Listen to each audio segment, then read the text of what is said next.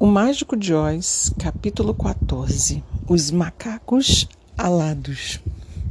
Você deve lembrar que não havia estrada, nem sequer uma trilha, entre o castelo da Bruxa Mar e a cidade das Esmeraldas. Os quatro viajantes haviam partido em busca da bruxa, mas foi ela que os viu chegar e mandou os macacos alados trazê-los.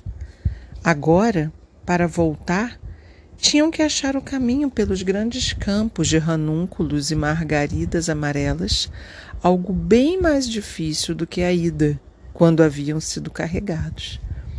Sabiam, é claro, que tinham que seguir sempre para o leste, na direção do sol nascente, e partiram no rumo certo. Mas ao meio-dia, quando o sol ficava sobre suas cabeças, não sabiam mais o que era leste o que era oeste, e foi por isso que acabaram se perdendo naqueles grandes campos. Mas continuaram andando e à noite a lua apareceu brilhante. Então deitaram em meio ao doce perfume das flores amarelas e dormiram muito bem até de manhã. Todos, exceto o espantalho e o homem de lata. Na manhã seguinte, o sol estava encoberto por nuvens, mas eles partiram assim mesmo, como se tivessem certeza da direção a seguir. Se andarmos bastante, disse Dorothy, com certeza em algum momento chegaremos a algum lugar. Mas os dias foram passando e eles não viam nada além daqueles campos. O espantalho começou a resmungar um pouco. Tenho quase certeza de que perdemos nosso rumo, disse ele. E se não acharmos de novo a tempo de chegar à cidade das Esmeraldas, não vou conseguir meu cérebro nunca. Nem eu, meu coração, emendou o homem de lata. Mal posso esperar para chegar a Oz. E vocês devem concordar comigo que essa viagem está ficando longa demais. E vocês precisam entender, disse o leão covarde, lamentando-se que eu não tenho coragem suficiente para ficar assim, vagando à toa, sem nunca chegar a lugar algum. Então foi Dorothy que perdeu o ânimo. Ela se sentou na grama, olhou para os companheiros, eles também se sentaram e olharam para ela.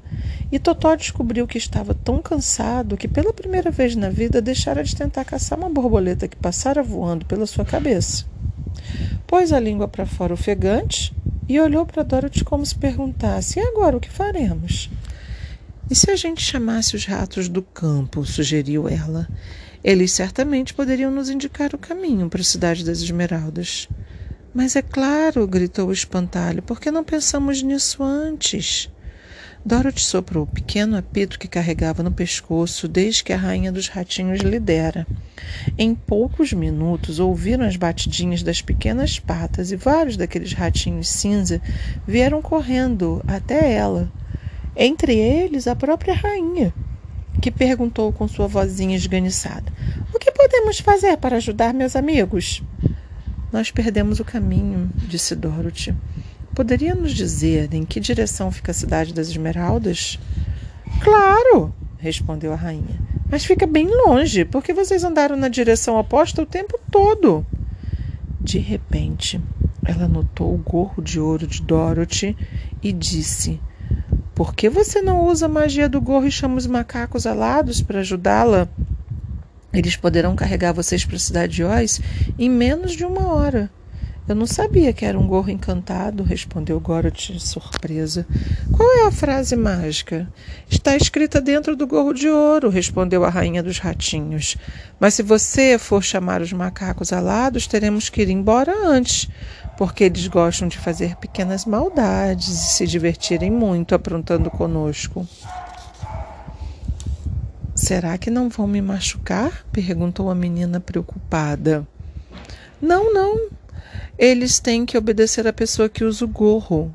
Adeus! E sumiu rapidamente com todos os ratinhos se apressando atrás dela.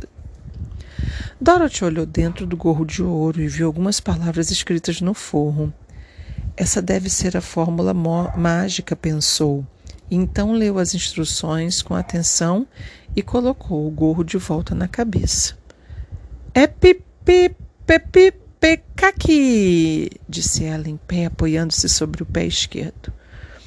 O que você disse? perguntou o espantalho que não sabia o que ela estava tentando fazer. Hello, hello, hello! Dorothy continuou, agora apoiada sobre o pé direito.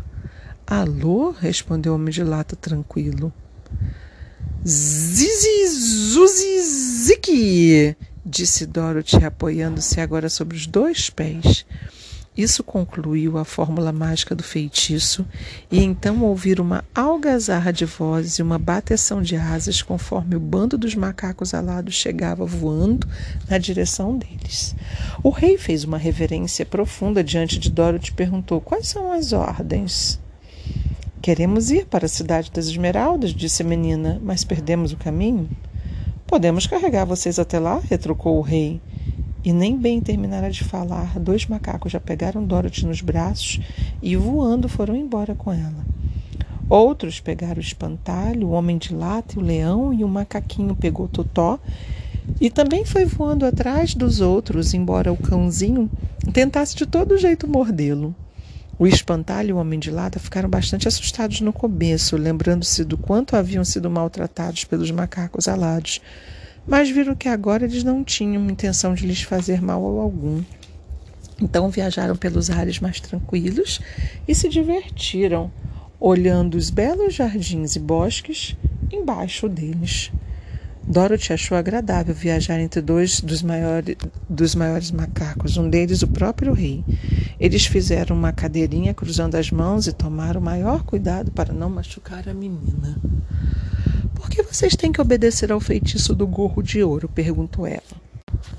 É uma longa história, respondeu o rei com um sorriso ambíguo.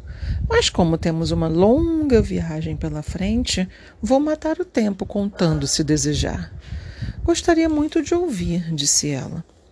Houve um tempo, começou o líder, em que éramos um povo livre e vivíamos felizes na grande floresta, voando de galho em galho, comendo nozes e frutas e fazendo o que nos dava vontade de sem precisar chamar ninguém de senhor.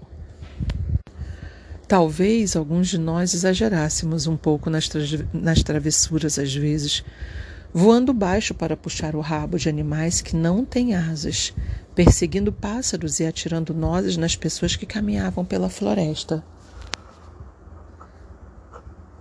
Mas éramos despreocupados e felizes. E nos divertíamos muito desfrutando de cada minuto do dia. Isso foi há muitos anos, bem antes de Oz chegar das nuvens para governar nossa terra. Morava aqui na época, um pouco mais longe, ao norte, uma linda princesa que era também uma feiticeira poderosa.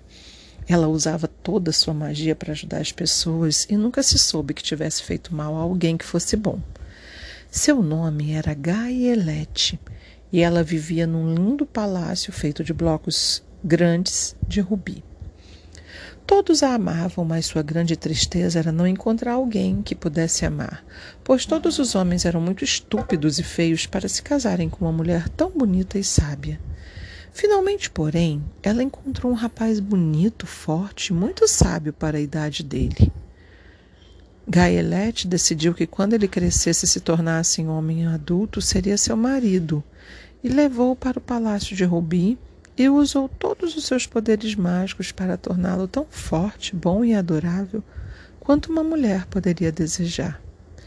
Quando ele ficou adulto, todos achavam que Lala era esse o seu nome o melhor e mais sábio homem de toda aquela terra. E sua beleza era tão impressionante que Gaelete o amava de paixão e se apressou em deixar tudo pronto para o casamento. Meu avô, nessa época, era o rei dos macacos alados e morava na floresta perto do palácio de Gaelete, e o velho adorava pregar peças nos outros. Um dia, pouco antes do casamento, meu avô voava com seu bando quando viu Kelala caminhando à beira do rio. Estava muito bem trajado com uma bela roupa de seda cor-de-rosa e veludo púrpura, e meu avô resolveu aprontar uma brincadeira com ele. Ao seu comando, o bando fez um voo rasante, pegou Kelala pelos braços e levou-o pelos ares até o meio do rio, onde o deixaram cair dentro d'água. E aí, rapaz, vamos nadar? Vamos nadar? gritava meu avô. Veremos se a água mancha ou não sua roupa. Quelala era muito esperto, nadava bem e, apesar de toda a sua fortuna, não tinha virado um rapaz mimado e preguiçoso. Riu assim que voltou à superfície da água e nadou até a margem. Mas quando Garrelete saiu do palácio e foi correndo ao seu encontro, viu que a seda e o veludo da roupa dele haviam sido estragados pela água do rio. A princesa ficou furiosa e sabia, é claro, quem tinha sido o autor da brincadeira. Então mandou trazer todos os macacos alados à sua presença e disse que para começar eles deveriam ter suas asas amarradas e ser tratados do mesmo jeito que haviam tratado Quelala, isto é, atirados no rio. Mas meu avô suplicou muito que não fizesse isso, pois sabia que os macacos iriam se afogar se fossem jogados com suas asas amarradas. E Quelala também intercedeu em favor deles. Gaelete finalmente decidiu poupá-los com a condição de que os macacos alados deveriam, a partir de então, atender a três pedidos do detentor do gorro de ouro. Esse gorro havia sido presente de casamento da princesa para Quelala e dizem que custou metade de seu reino. É claro que meu avô e todos os outros macacos concordaram na hora com essa condição.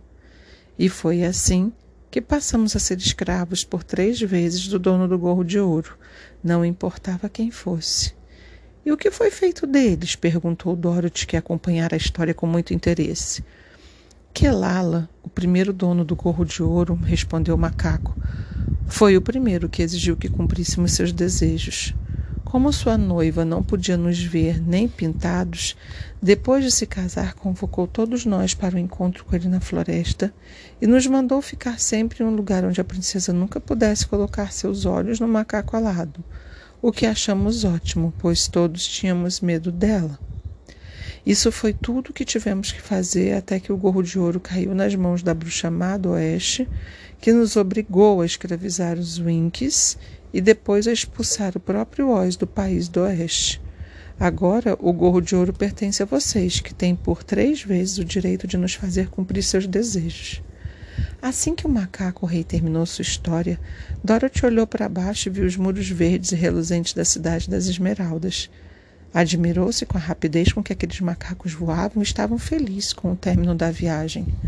As estranhas criaturas desceram com os viajantes e, com toda delicadeza, deixaram-nos diante do portão da cidade. O rei fez uma profunda reverência a Dorothy e saiu voando a toda velocidade, seguido por todos do seu bando. Foi uma ótima viagem, disse a garotinha. Sim, e um jeito de sair rapidinho da nossa encrenca, replicou o leão. A sorte foi você ter trazido esse gorro maravilhoso com você.